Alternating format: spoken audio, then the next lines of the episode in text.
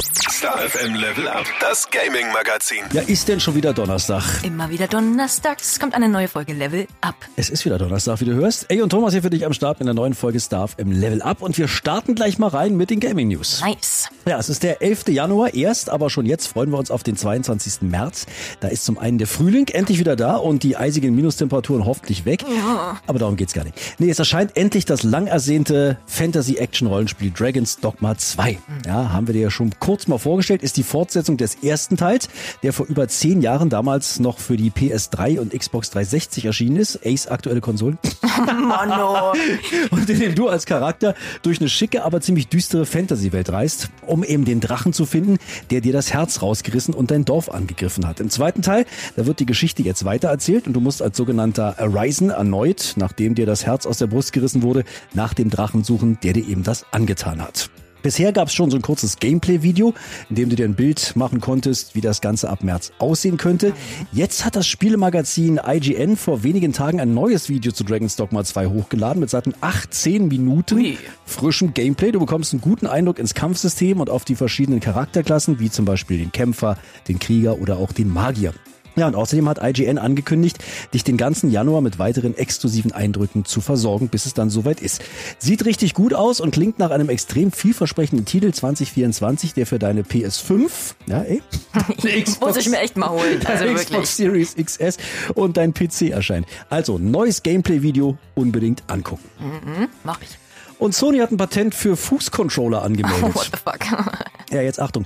Die nächsten News sind ziemlich crazy, wirklich, denn Sony hat ein neues Patent angemeldet für die sogenannten Dual Sphere. Dual Sense kennst du schon von deinem PlayStation Controller und jetzt geht's einen Schritt weiter. Wortwörtlich hinter Dual Sphere verbirgt sich nämlich ein Eingabegerät, das du nicht wie üblich mit deinen Händen steuerst, sondern mit den Füßen. Horror. Also für mich jetzt so als Anti-Fuß-Fetischist ehrlich gesagt eine absolute Horrorvorstellung. Aber Ja. das Ding soll eventuell Wirklichkeit werden. Dazu gibt's jetzt schon konkrete Pläne.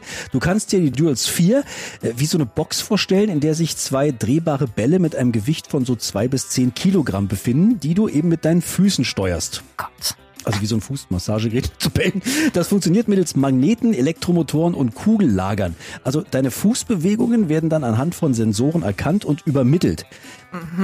Interessant ist die Art von Controller in erster Linie für Menschen, die ihren Hand- und Fingerbewegungen eingeschränkt sind und nicht mit einem regulären Controller zocken können. Angucken kannst du dir das Ganze im veröffentlichten Patentdokument, in dem auch Zeichnungen von der Gerätschaft angehängt sind. Ich habe es mir angeguckt, ganz ehrlich. Ich kann mir das nicht wirklich vorstellen. Sieht aus wie so eine Box, in der so kleine Fische sind, die deine Hornhaut abknabbern. Ja? Du, du kennst die aus dem Urlaub. Aber gut, guckst du dir am besten selber mal an. Findest du natürlich online, ob die Dual Sphere dann wirklich irgendwann mal auf den Markt kommt. Das steht zurzeit noch nicht fest. Naja, lassen wir uns mal überraschen, ne? Kommen wir zur nächsten kuriosen Meldung. Äh, Xbox bringt einen Toaster auf den Markt. Oh Gott, wird ja mal wilder hier. Ja, also äh, definitiv. Xbox bringt ein Küchengerät an den Start, um genau zu sein, ein Toaster im Stil der Series S-Konsole mit äh, sechs Bräunungsstufen und einem Grill, der das Xbox-Logo auf deinen Toast brennt.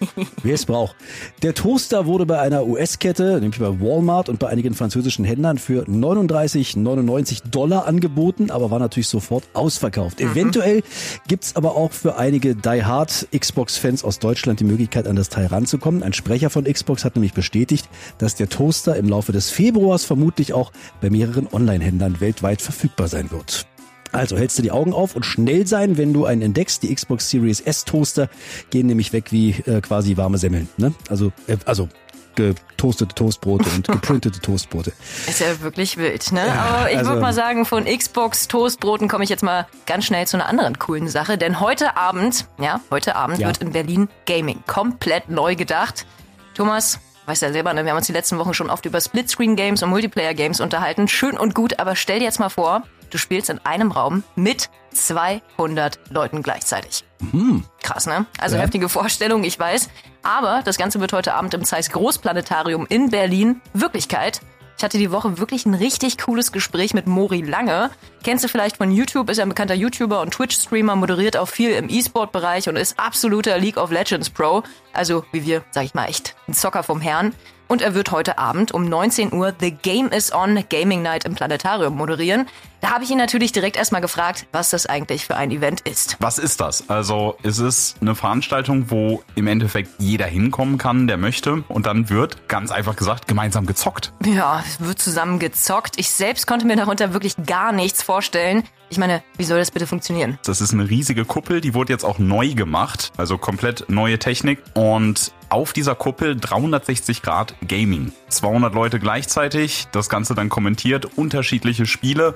Vielleicht muss die Kuppel des Planetariums vor Aliens verteidigt werden, vielleicht gibt's ein Quiz. Also da ist ein buntes Programm wirklich für Jung und Alt dabei. Ja, und wenn du jetzt irgendwie so ein bisschen die Vorstellung hattest, dass du deine Playstation oder Xbox mit ins Planetarium schleppen musst, nee, musst du nicht. Mori hat mir nämlich gesagt, dass man wirklich nur sein eigenes Smartphone braucht und selbst an das gibt's keine großen Anforderungen. Genau, einfach nur ein Smartphone, was noch ein bisschen Akku haben sollte. Also ne, die 75 Minuten sollte man schon durchhalten. Ansonsten sind da groß keine Anforderungen, denn das Ganze läuft über das hauseigene WLAN, aber im Endeffekt ist einfach Smartphone hat man eh dabei und es soll natürlich sehr, sehr einsteigerinnenfreundlich sein, auch das ja, Ganze. Ja, genau, guter Punkt. Einsteigerfreundlich. Ich konnte mir nichts unter diesen extra fürs Planetarium konzipierten Spielen vorstellen und ob man eben allein oder gegeneinander zockt. Das kommt so ein bisschen aufs Spiel an beim Quiz. Quiz jeder für sich selber. Die Kuppel verteidigen, das machen tatsächlich alle gemeinsam, gemeinschaftlich. Es gibt auch ein Spiel, nennt sich zum Beispiel der Schwarm. Auch da steuern alle gemeinsam einen Schwarm und müssen so einen Fischschwarm lenken und den Haien ausweichen. Die Crew dabei ist, wird ein Fisch gefressen, gehen alle Game Over. Dum, dum. Oh. Ja, ich, Der Nachbar so, du warst es, ich hab's genau gesehen. ja, du Arschloch. also ich muss ja sagen, wirklich richtig coole Vorstellung, dass man mit wildfremden Menschen zusammen zockt. The Game is On im Zeiss Planetarium findet übrigens in unregelmäßigen Abständen statt. Heute Abend um 19 Uhr ist es endlich wieder soweit. Vielleicht bist du in Berlin und schaffst es ja spontan. Ansonsten bis nächstes Mal. Kannst ja warten. Dazu am besten einfach Mori auf seinen Socials folgen oder auf der Website einfach vom Zeiss Großplanetarium nachschauen. Weißt du Bescheid und planst nächstes Mal deinen Zockerabend? Würde ich sagen, ganz easy, einfach mal am Zeiss Planetarium. Nice Sache. Ich glaube, das muss ich mir auch mal angucken, auf jeden Fall. Das äh, klingt gut. Und den Spieleausblick der nächsten Tage, den wollen wir dir natürlich auch nicht vorenthalten. Heute ist es draußen das Spiel War Hospital für PC, PS5, Xbox Series X. Ein Kriegssimulationsspiel ab zwölf Jahren, in dem du dich ins Jahr 1918 begibst. Du spielst den pensionierten Arzt Henry Walls, der die Aufgabe hat, das Kommando über ein Feldlazarett im Ersten Weltkrieg zu übernehmen und Personal und Materialien zu organisieren.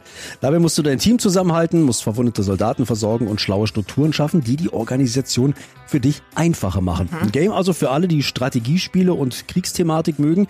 Ab 12 würde ich das Spiel allerdings nicht empfehlen, aufgrund der doch sehr düsteren Kriegsproblematik. Verständlich.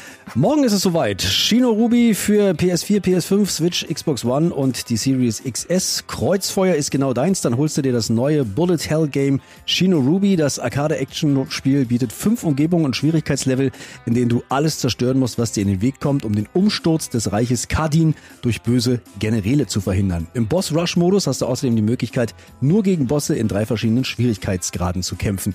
Shino Ruby ist ein Spiel auch ab 12 für alle Fans von so typisch japanischen Spielen und Shoot'em-up-Games. Nach einem fast zweijährigen Early Access hat das Game bisher gemischte Kritiken erhalten, also am besten zockst es erstmal an, ehe du es dir dann holst. Ja, und last but not least, am 17. Januar dann Nephenthesis, das ist für PS4, PS5, Switch, Xbox One und die Series XS draußen dann. Und wenn wir schon beim Thema Shoot'em Up Games waren, machen wir direkt weiter damit. Nephenthesis ist so ein 3D Shoot'em Up Spiel in der Top-Down-Perspektive, optimiert fürs Breitbild, in dem du typischerweise mit diversen Waffentypen ausgestattet bist und dich durch Höhlen, Flüsse, Städte und Co. kämpfen musst, mit den Mitteln, die dir zur Verfügung stehen. Und am Ende jedes Levels wartet selbstverständlich auch der Endboss auf dich, den du besiegen musst. Rundum also klassisches Shoot'em Game, das einen kurzweiligen Spielspaß ebenfalls ab zwölf Jahren garantiert. Nice. Das Ja. sind doch mal gute Aussichten. Soweit erstmal Level Up für diesen Donnerstag. Wir hören uns nächste Woche wieder. Viel Und Spaß da beim auch mit einem ganz besonderen Spiel. Kann ich ja Oh schon mal so ein oh ja, oh bisschen ja, oh ja. ähm, anteasern. Prince of Persia kommt ja nächsten Donnerstag Ja, raus. vom Amiga damals. Ich bin echt gespannt, wie die Neufassung geworden ist. Ich werde berichten.